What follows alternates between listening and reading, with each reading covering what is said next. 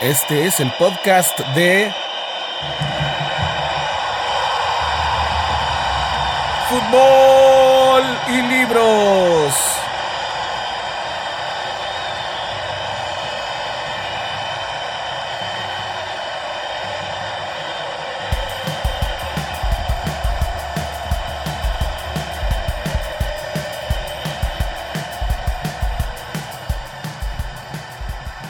Bien, pues hola, ¿qué tal? Saludos a todos los que nos estén escuchando. Este es el podcast de Fútbol y Libros. Y le quiero dar un abrazo a la distancia a mi queridísimo amigo Miguel Ángel Avilés, que está allá hasta la Perla Tapatía. ¿Cómo estás, Miguel? ¿Qué tal, viejo? Pues bien, aquí andamos eh, en estas nuevas aventuras. En mi primera vez intentando grabar un podcast. Lo he querido hacer muchas veces, pero bueno, eh, así es a la distancia, con las restricciones que impone esta contingencia, pero con muchas ganas. Sí, así es. Vamos, vamos a estar aquí, pues todo lo que aguante el cuerpo, todo lo que vamos, vayamos pudiendo sacar, eh, compartir y pues comentar de estas dos pasiones que son estos dos deportes y estas dos pasiones que son la literatura y el fútbol. Perfecto. Pues bueno, em, estamos entrando a una nueva normalidad. La nueva normalidad incluye que pues muchas cosas han cambiado ahora van a reanudar las ligas, ahora va a haber muchas otras cosas, pero antes de comentar todo eso, eh, en esta última semana, eh, más bien yo creo que fue el fin de semana, eh, pasó algo con el que fue el último técnico de la selección nacional, bueno, el, actual es este, el Tata Martino, pero Juan Carlos Osorio dio unas declaraciones para una televisión en Brasil acerca de algo que platicó con los jugadores de la selección durante el Mundial, justo cuando iban a enfrentar a Brasil. Y pues no sé, ¿qué opinas? ¿Qué opinas, Miguel? Se, hizo mucho revuelo sobre si rompió códigos del vestidor, sobre si estuvo bien o mal que dijera eso, que lo sacara a relucir. Eh, algunas, algunos periodistas, algunos futbolistas, no sé si algunos futbolistas, yo no he visto ningún futbolista que se haya enojado, pero sí muchos periodistas dijeron que eso no se hace, etcétera, etcétera, etcétera. ¿Tú cómo ves el asunto? Bueno, tengo algunas opiniones en ese sentido. bueno, primeramente, eh, adquiere más relevancia porque no hay otras actividades en cuanto al fútbol, ¿no? No hay nota. Entonces, eh, acapara la atención de los medios, ¿no? Eso por un lado. Por otro lado, bueno, el vestidor de la selección mexicana estaba en crisis desde ese tiempo, ¿no? Lo que ha pasado con estos chavos que se van de fiesta, que no son responsables y que no se toman seriamente la playera tricolor, bueno, habla también de, eso y, nadie los cuestiona y cuando los cuestionan eh, los critican muy feo, ¿no? Pero por otro lado, me parece importante lo que dice Osorio y yo, bueno, sí, sí le creo un poco, estoy a favor. Yo no sé qué piensas tú, pero yo considero que el partido contra Alemania es un espejismo de lo que pasó con la selección en Rusia, ¿no? Alemania venía, eh, fue un mal mundial para Alemania y eso nos dio la oportunidad de poder tener un buen partido, entre comillas. La gente solo se queda con el gol del Chucky, pero no se acuerda que casi nos ganan, nos empatan y nos pueden haber ganado, ¿no? Entonces, o, sea, lo mismo de siempre, le ganas a alguien, empatas con alguien y luego pierdes y te vas a, a los, a la siguiente ronda y, con, la, con la expectativa de poder ganar, pero, pero te va mal como, como todos los mundiales desde el 94, ¿no? O sea, Osorio lo dijo, aunque noté un poquito diferente su voz, no sé si había tomado algo, pero sí, sí, tiene como, no sé si quería adoptar el, la cadencia del, del portugués, no, no estoy seguro, pero bueno, sobre el Tri se dicen muchas cosas y de tanto la federación como la, liga, hay una crisis en esas instituciones. No sé qué piensas tú de esto. Sí, bueno, sí, tienes toda la razón, ¿eh? Parece que está echando netas, ¿no? Como, como esa, esa etapa de la fiesta donde ya empiezas a tirar verdades. Eh, porque ya está, ya está como hablando pausado, muy, muy lento, dictando una cátedra y, diciendo y quejándose de la experiencia, ¿no? Porque y en algunos momentos quiere hablar en portugués, ¿no? Sí, sí, sí, empieza a decir muy difícil y todo eso.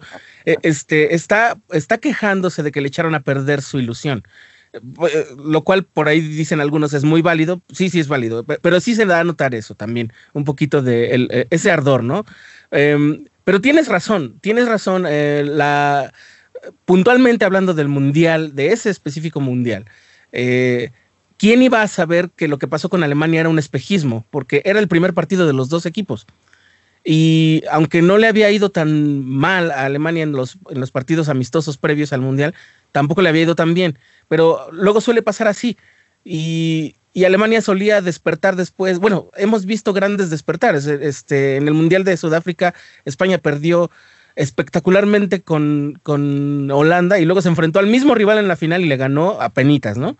Eh, entonces, cualquier cosa pudo haber pasado. No sabíamos en realidad quién era Alemania. Creo que realmente todo el mundo supimos qué estaba pasando con Alemania hasta que se enfrentó con Corea. Porque, de verdad, porque ni siquiera el partido de Suecia nos daba para un verdadero diagnóstico.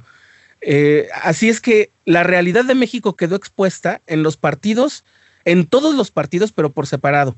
Y creo que también, eh, tanto Osorio, porque él mismo reconoce que se equivocó estratégicamente, creo que también tanto Osorio como los jugadores eh, nunca supieron hasta el último momento en qué piso estaban parados. Entonces, yo creo que aquí sí se combinaron muchas cosas, pero con respecto, por ejemplo, a lo del vestuario, yo no, yo no lo sé. Yo no sé si él rompe códigos, porque en realidad yo no, yo no veo que él haya expuesto alguna verdad que, digamos, alguna intimidad que, tratas con los jugadores cuando te, cuando te confían, eh, no sé, algún problema o, cuando los ves que ellos están lidiando con alguna situación, ah, ya sea estrictamente de fútbol o personal o de otro tipo. Eh, yo no vi que él anduviera exponiendo a los jugadores, solamente él dijo, yo les, yo les dije, sí estamos para esto y entonces ellos enmudecieron. Y creo que yo creo que ese tipo de cosas sí es las cosas que no se deben callar. O sea, yo sé que el vestidor es así como que lo que pasa en el vestidor se queda en el vestidor. Sí, pero ¿hasta qué punto? Y, hasta cuándo vamos a, hacer como que no pasa, ¿no? Este, y como mencionas, hay un antecedente largo de fiestas, de, positivos en, dopaje, de, faltas de disciplina pequeñas y grandes. Yo, cuando el Chepo de la Torre estuvo manejando la selección, los disciplinó y no lo, no lo soportaron. A mí nadie me quita de la idea de que ellos fueron los que lo quitaron. Los jugadores no les gustó trabajar con alguien así. y la verdad es que el rumbo era muy bueno. No sé si, bueno, no sé qué impresión tengas con respecto a eso, pero, pero sí falta un poquito que el jugador esté un poquito menos susceptible, menos con ganas de sentirse agredido. Eh, y también creo que los medios deberíamos hacer como que una parte de, sí, respaldarlos, pero no al grado de defenderlos de la buena crítica. Bueno, la, la agenda y el estilo de los medios los marca Fox Sport y, ESPN, que ahora son la misma compañía, Disney, y también Azteca, pero, y, desde mi punto de vista también un poco quizás récord, y a veces medio tiempo y sobre todo también multimedios, lo basan desde el escándalo, ¿no? Desde la, el alboroto, desde la burla, desde, desde, ese tipo de situaciones que, no ayudan a, generar una opinión objetiva, ¿no? En ese sentido, eh, tú ves los, titulares, las cabezas de los tweets o de las notas y, no son cosas serias, ¿no? Difícilmente tendríamos un periodismo como el país que objetivamente expone, o lo que pretende el periodismo como tal, ¿no? Exponer las versiones y, generar una, eh, una, algo, una conclusión que el lector va a tener eh, la información suficiente para también tener su opinión y poder, poder ser parte de alguna de las dos voces. Pero en México no pasa eso, ¿no? Entonces, en ese sentido, eh, vamos a esperar más escándalos y vamos a esperar más cosas que, no tengan que ver directamente con lo que pasa en la cancha, ¿no? ¿Cuánto, dime qué periodistas y dime qué programas hablan de lo que pasa en la cancha, viejo. Cada año va a ser lo mismo. Las mismas preguntas y yo ya me enfadé. Eh, ¿Quién es el mejor equipo de la liga? ¿Quién es el más grande, Chivas América? Los cuatro grandes, y nunca toman en cuenta Toluca, por ejemplo, ¿no? Cuando tiene eh, nueve, campeonatos, nueve ligas, ¿no? Y, una historia sólida. Exacto. Este, y bueno, yo, lo, yo sigo a veces los programas por algún dato que pueda salir o por estar al pendiente, pero el periodismo mexicano creo que está en crisis en ese sentido. No le ayuda nada al fútbol mexicano ni la afición. A la afición la confunde, de hecho. Sí, sí, definitivamente. Y, y hablando de todas esas eh, instituciones olvidadas, están todas a las que les han pasado cosas muy escandalosas también y todas a las que normalmente no les pasa nada, justamente por su estabilidad. No, nos acordamos de Morelia ahora que ya se van a ir a otra ciudad, pero en realidad ni siquiera Azteca este, le pone atención. No, le había puesto atención desde hace mucho tiempo. Creo que lo último que se supo, así como de lo que se superhabló, fue cuando Luis García todavía estaba a la cabeza del equipo, eh, en, la, dirección. Eh, y, pero hay, hay clubes como Atlas, por ejemplo, que el, escándalo fue aquella vez con, la situación del, su situación financiera eh, y, ya, no se habla tanto de Santos, no se habla tanto de, pues se habla de Monterrey y de Tigres nada más para compararlos con los grandes, pero en realidad, este, pues no, o sea, y, bueno, para mí, por ejemplo, una parte, ajá. Pero a veces la liga tiene 18 equipos, pero a veces, a veces parece que son tres o cuatro nada más, ¿no? Sí, sí, en realidad, por ejemplo, se habla de Cruz Azul y se le critica. Cruz Azul tiene un problema parecido al de la selección.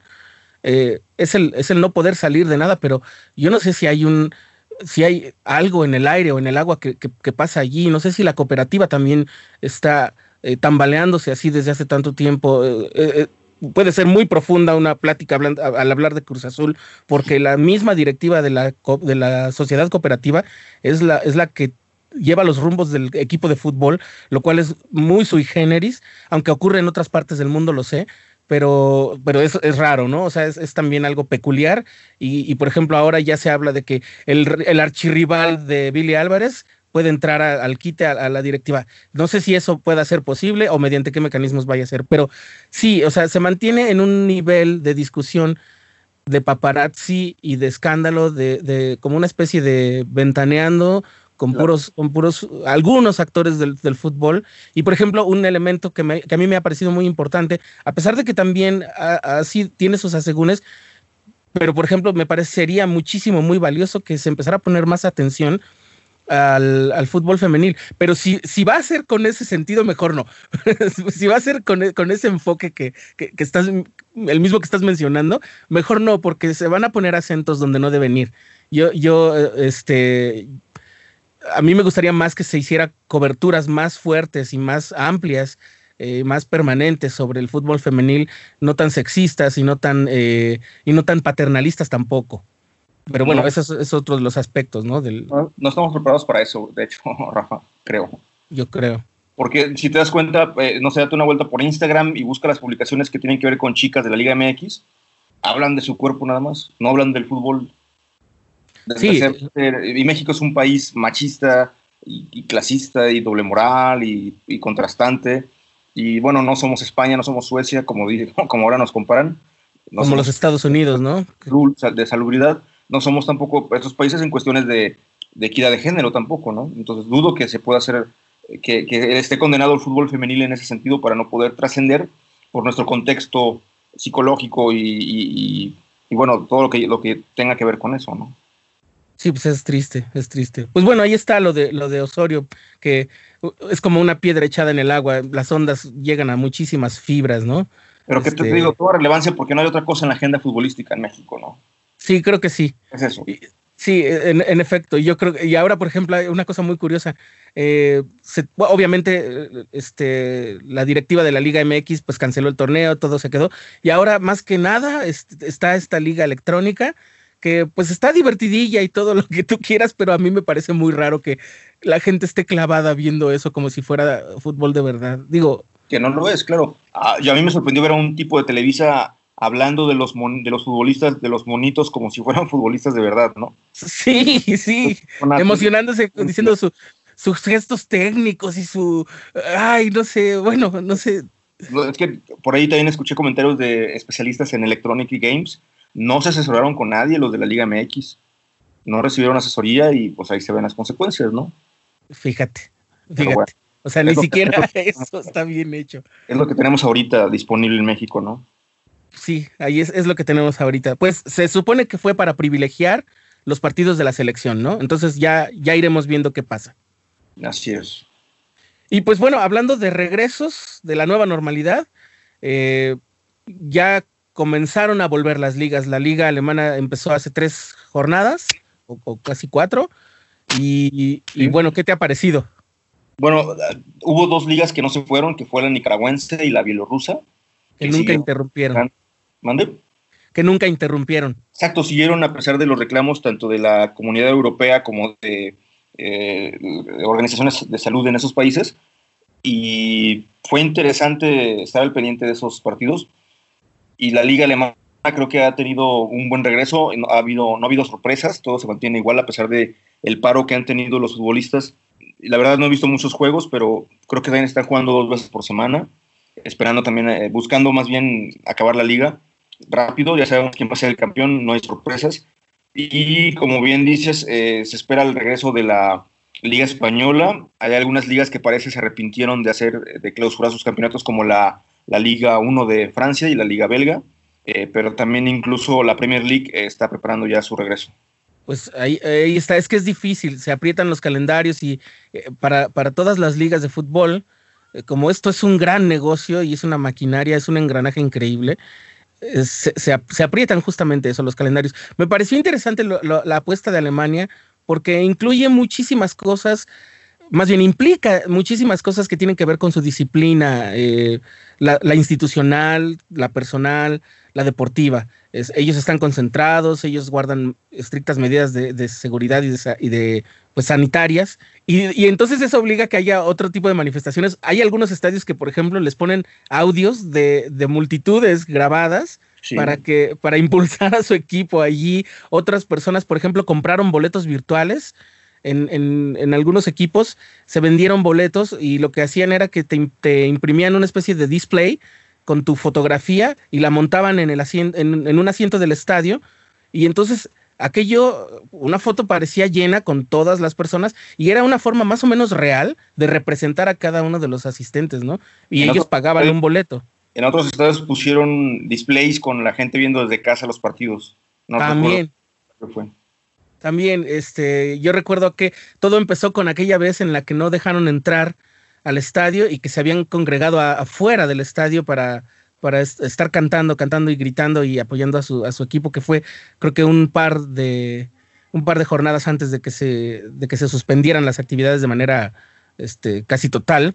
Claro. Y, bueno, pues em, como dicen, como se dice por ahí, como lo dicen muchos escritores, como lo dicen algunos grandes periodistas, que eh, pues el fútbol y el deporte quizás no, no sean como prioritarios en, en, cuanto a la en cuanto a la vida humana, como decía Jorge Valdano, ¿no? Quizás el fútbol es entre las, está entre las cosas menos importantes, pero de, las cosas menos importantes es la más importante por, por, la, por lo que implica. Si, si todas las cosas que tienen que pasar para que ocurra un partido mediático, e incluso para que ocurra un partido en, en tu barrio, en, en, la cancha del, del llano, eh, si, si todas esas cosas se dan, quiere decir que todavía hay esperanza, que todavía hay algún, algún músculo fuerte, que todavía hay una voluntad y que no están, no está tirada, este, o sea, no, no, no, no está vencida la voluntad, ¿no? Y eso a mí me parece muy significativo. Por supuesto, entiendo que se trata de los intereses económicos. Claro que sí, pero eh, en este mundo en el que hay tantas posibilidades de, de, de ingresar en otros tipos de negocios, que se mantenga, que se apueste por los jugadores, que se apueste por la por su propia salud, porque también a ellos ya les estaba afectando, eh, que se apueste por eh, darle a la, a la, gente el entretenimiento, por su y, te digo, sigo reconociendo que todo eso tiene que ver con eh, mantener los esquemas económicos caminando bien, pero de todos modos lo que se recibe es, es pues este entretenimiento que la verdad es, pues es apasionante, ¿no? Sí, definitivamente, como bien lo dices, el fútbol es lo menos importante de lo menos importante. Y no sé hasta qué punto sí sea necesario que tengamos fútbol. Por la parte mental y psicológica, pues es una distracción y es una esperanza para algunas personas. No es que yo quiero hacer una anotación. México no es Alemania ni es, ni es España, entonces eh, yo pienso que México no, no está preparado tampoco para poder regresar a esa normalidad lo vimos ayer, ¿no? En algunos medios, lo vimos en la calle, la gente salió sin preocupación, sin consideración de lo, de lo que estamos viviendo.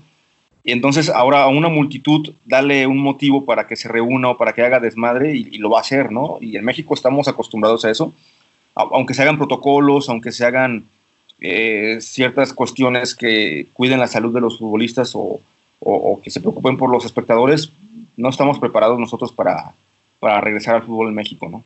Sí, no, tienes toda la razón, porque justamente en la noche del 31 para el primero, eh, tuve unos vecinos que tuvieron fiesta e invitaron a gente de que quién sabe de dónde vino.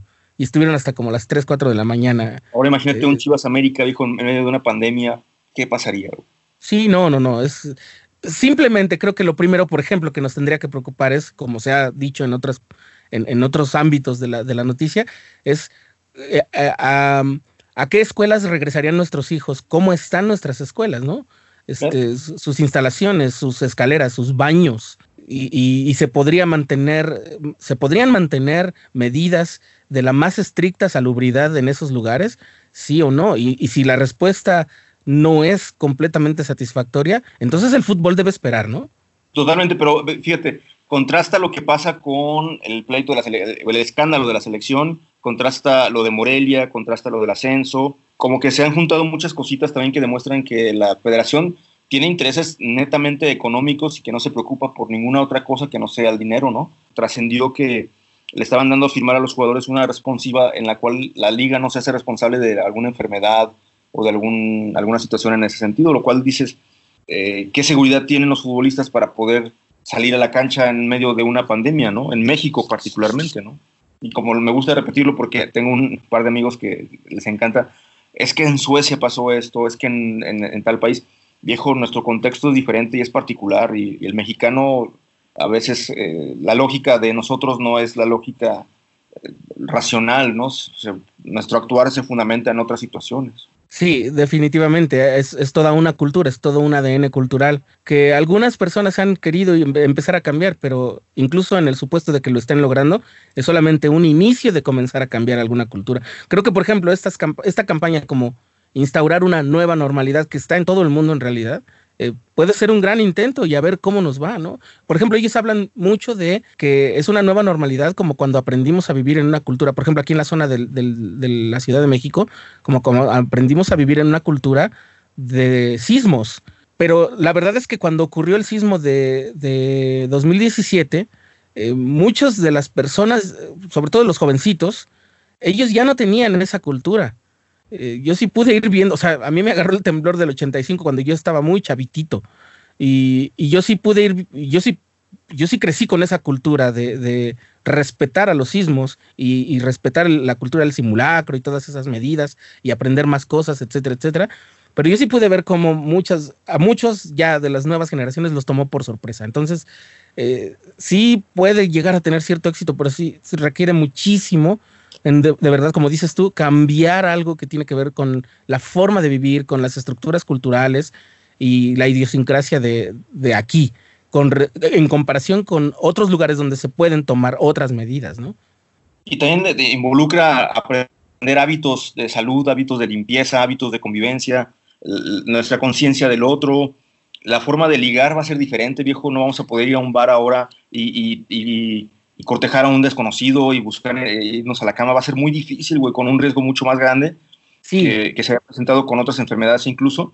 Y creo que no estamos, bueno, hay mucha gente, México no está preparado para aprender a vivir de otra manera, pero lo vamos a tener que hacer y va a sobrevivir el que mejor se adapte a esto, ¿no? Finalmente, como dice esta regla de, la evolución, ¿no? Sí, definitivamente va, eh, como dices, van a cambiar muchas cosas. Yo, por ejemplo, voy a agradecer que que la gente no me este, triture las manos, porque yo tengo mis manos más chicas que el promedio. Entonces casi siempre que alguien me saluda muy efusivamente, siento que me va a romper la mano. Entonces ahora esto ya lo voy a agradecer un poco. La nueva normalidad en ese sentido me va a ayudar. Pero sí, muchas otras cosas van a cambiar. Este, nuestra, sí, nuestra interacción, el, ligue, el, amor, la, eh, la vida familiar, la vida con los parientes, todo, muchas cosas van a cambiar, muchas, muchas, muchas. El consumo cultural, por ejemplo, y en ese sentido creo que por ejemplo, la música y el cine son las artes que más se han adaptado a esta cuestión de la contingencia y habrá que ver qué pasa con la literatura o la, o la plástica, por ejemplo, ¿no? Claro. Ese, punto va a ser muy interesante. Sí, tienen un desafío completo, ¿no? El teatro, las artes plásticas sobre todo, la literatura más o menos va viendo, el, va viendo la ventanita por donde se tiene que ir colando a las vidas de las personas.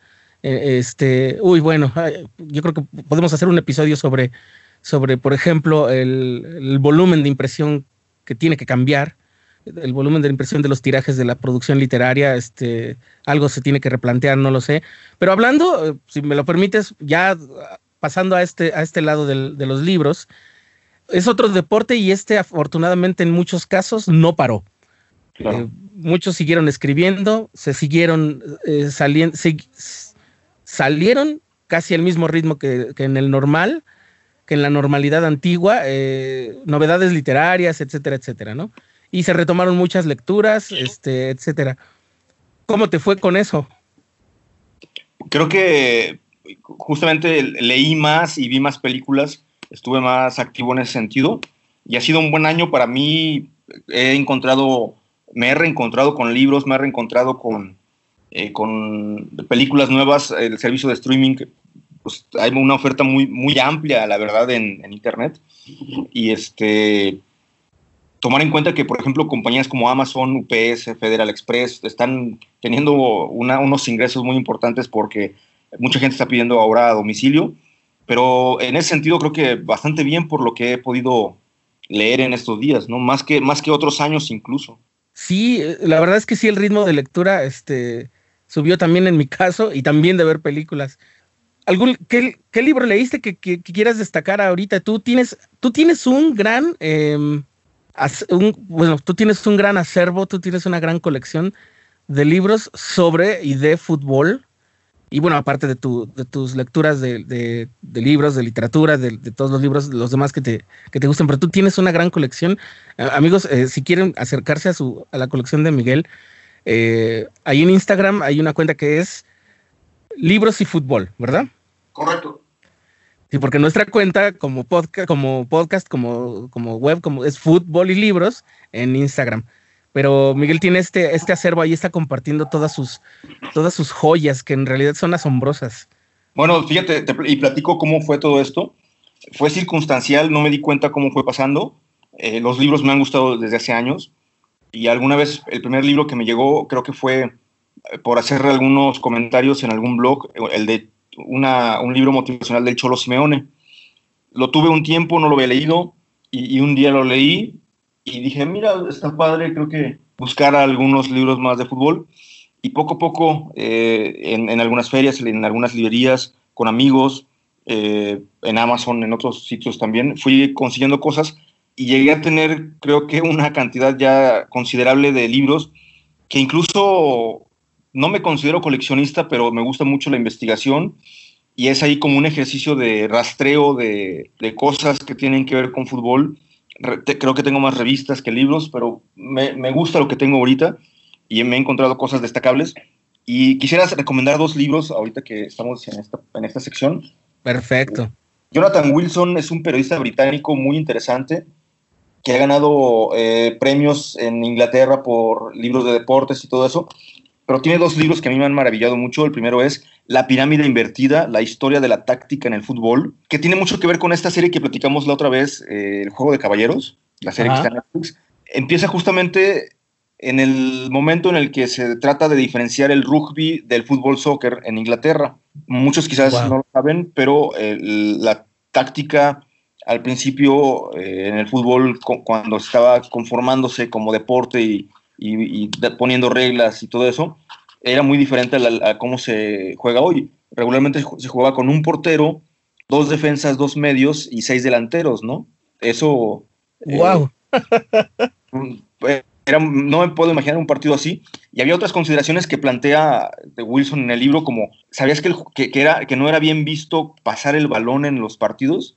O sea, el futbolista que quería trascender era aquel que agarraba la pelota y buscaba llegar a la meta para chutar a gol, sin voltear hacia arriba, sin voltear a los lados, viendo para abajo y ahora sí que eh, tratando de sortear a todos los futbolistas que se le pongan que se le pusieran enfrente, ¿no? Ahora sabemos que, un buen pasador, que las asistencias se contabilizan, pero en ese tiempo no era así. Yo considero que este libro que, pasa por los momentos más importantes de la, de la, de la cuestión táctica, desde los orígenes, pasando por eh, la Hungría de los 50 el Catenacchio con Elenio Herrera, el fútbol total de Holanda y culminando con el Barcelona de, Guardiola. Es un libro básico que cualquier amante de fútbol debería leer para poder entender más sobre este deporte. Me parece, la verdad, un libro buenísimo. Y también de Wilson, hay otro libro muy bueno, los dos, uno es publicado por Debate y otro por Corner, Ángeles con caras sucias, la historia definitiva del fútbol argentino no hay tantos libros en México que tengan que ver con historias nacionales de fútbol. Solamente se acaba de publicar Historia Mínima del Fútbol en Latinoamérica este, por el Colegio de México. Pero este libro me gusta mucho porque habla de, justamente desde los orígenes del fútbol en, ese país, pasando por los momentos más importantes a nivel clubes y a nivel selecciones. Y es contrastante, aunque es común que los extranjeros hablen sobre cuestiones latinoamericanas y en este caso Brian Wilson lo hace con maestría en estos dos territorios. Wow. Sí, ahorita me acordé justamente de esta serie que, que, estuvimos viendo, que está ahí en Netflix, y, y, del fútbol americano, ¿no? Como, pues todo, al final se llama fútbol porque todos nacieron siendo una y la, y la misma cosa. Eh, sí, pues en esencia son el mismo deporte, y versiones distintas. Eh, pero, pero qué interesante, ¿no? Cómo, cómo han evolucionado, especialmente el fútbol, eh, soccer, que, pues bueno, ha, ha, aprendido muchísimo de su experiencia y, a pesar de que yo diría que es uno de los deportes que con, con menor lentitud va cambiando, eh, no se cierra. Por ejemplo, últimamente está proponiéndose que haya más cambios, etcétera, etcétera. Sí, tienes razón, me imagino que que debe ser una lectura fundamental, este, pues las dos que nos acabas de decir. Sí, y, eh, ahorita que hablamos de todas estas cuestiones eh, de cambios, de paradigmas y todo eso, yo, yo creo que sí va a haber más cambios en el fútbol en el sentido de, de verlo como experiencia. Eh, hace unos años, en, no recuerdo en, qué evento, presentaron unas camisas, unos jerseys, playeras con cámara en el plexo solar, en el pecho, entonces, eh, no, no creo estar alejado y quien lo pueda hacer va a ser algo maravilloso. Imagínate ver un partido de fútbol desde la óptica de Messi, desde, desde la óptica de tu jugador favorito o rotando por todos los jugadores del campo. Y esto nos lleva a aquel anuncio de Nike maravilloso que se llama Escribe el futuro, ¿no? Sí, sí, sí, sí. Yo creo que va, va a ir por ahí algunas cosas en el sentido de la experiencia del espectador, este, la multicámara, como ya lo había hecho Televisa, y no sé qué más pueda pasar eh, ahora sí en la experiencia en vivo. Pues el audio, ¿no? Puede ser el audio. El audio. Hay un, hay un árbitro de, ligas amateur, este, que creo que no sé si está en Guanajuato o por ahí, que se graba y tiene su canal en YouTube, tiene su cámara en, creo que no sé si en su cabeza o así en el pecho, así como, como lo contabas, y se graba este, con, sus, con sus experiencias, con, en el llano, ¿no? O sea, donde está bravo y, la mayor parte del tiempo está el solo, no tiene asistentes. Eh, y pues bueno, ahí, ahí está también, por ejemplo, digo, a mí que me, que me el arbitraje es algo que me, que me, gusta mucho, me apasiona. La otra vez escuché, bueno, hace muchísimo tiempo escuché a alguien decir que eh, un, las dos formas supremas de amar un deporte son cuando ya no puedes jugar, son, no son necesariamente cuando lo juegas, sino cuando, cuando entrenas a alguien en ello o cuando eres juez de ello. Y, y, yo rápido, yo dije, ah, sí, yo quiero ser árbitro. Y durante un tiempo también fui árbitro de, ligas escolares y, lo, disfruté mucho, lo disfruto mucho ese, ese sentido. Y, lo digo porque esto que cuentas, eh, ahorita está como pasando, digamos, algo underground en YouTube y todo eso, pero se puede convertir en la nueva forma de contemplar un espectáculo que siempre se reinventa. ya lo hicimos en México, no sé si te acuerdas de este incidente de Bricio en el partido Pumas Veracruz. Sí, y también eh, hubo una vez que creo que Marco Rodríguez, ¿no? Sí, este de Bricio fue en el 97, marzo del 97, y fue suspendido el árbitro, ¿no? Porque lo hizo una televisora, lo hizo Azteca, ¿no?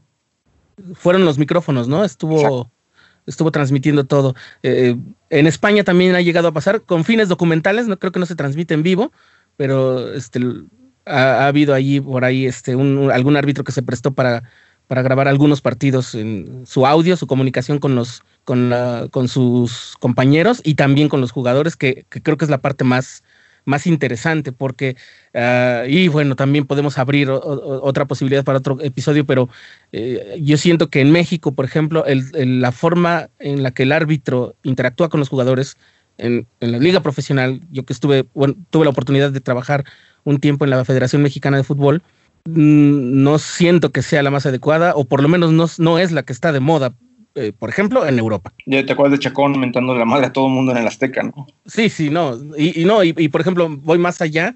Yo sé que han cambiado las cosas, yo sé que ya no somos todos Bonifacio Núñez, pero sí, por ejemplo, Chacón, que es un, que es un árbitro reciente, es un árbitro que se, que se retiró hace qué, ni siquiera hace dos temporadas. Hace un año y medio, dos años. Fíjate, o sea, y, todos tuvimos que ver eso. La verdad es que creo que sí hay mucho trabajo por hacerse, incluso tal vez en la forma en, la que se, se acercan algunos entrenadores a sus propios jugadores. que, y, y, creo que ahí está el peligro que muchos advierten, ¿no? Este de, ah, está sacando secretos del vestuario, está rompiendo códigos, sí, bueno, pues ¿qué haces adentro, no? Exactamente. Y bien, ahora te invito a que tú nos compartas alguna recomendación de lectura para estos días de enclaustramiento.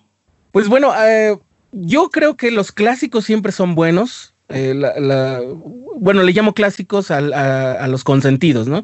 Este, porque, bueno, estrictamente clásicos son aquellos de, Grecia y Roma, pero clásicos, los, los autores consentidos de siempre y todo eso, siempre es bueno volver a ellos, siempre hay, y creo que esta fue una muy buena oportunidad. Eh, me volví a leer El arte de amar de Ovidio, que es este una una como una especie de manual para ligar en la antigua Roma.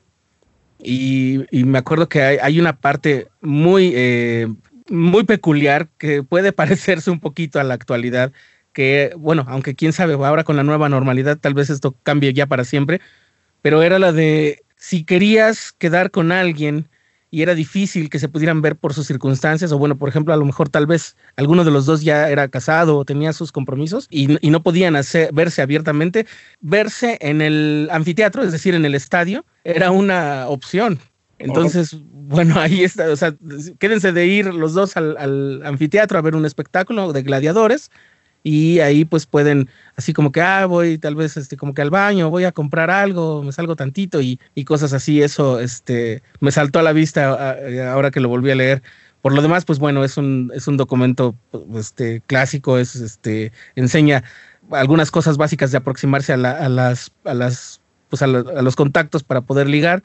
Por supuesto, eh, se nota que era otra época y pues hay, muchas cosas que dependían de la situación de opresión en la que vivía la mujer, es decir, que no salía sin compañía masculina, que no había muchas cosas que ella no podía hacer por sí misma, etcétera, etcétera. Pero bueno, dejando de lado eso, puede ser entretenido.